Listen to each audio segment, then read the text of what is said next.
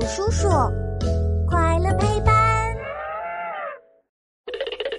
蛇为什么爱吐舌头？当当当！欢迎来到我们的为什么时间。嘘，开始啦！听，好像有什么奇怪的声音。我转头一看，天哪！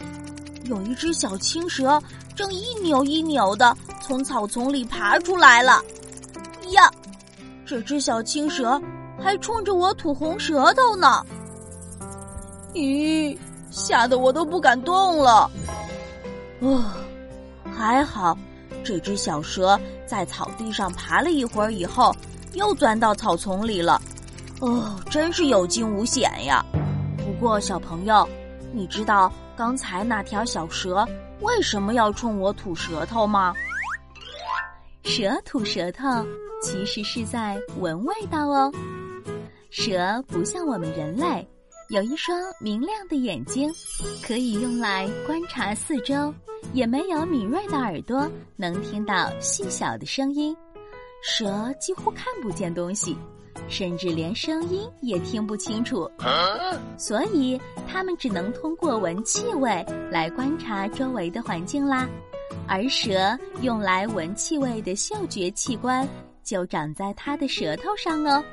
当蛇把舌头伸出来的时候，藏在空气里的气味粒子就被它的舌头给收集起来了。等舌头缩回嘴里时，这些小气味。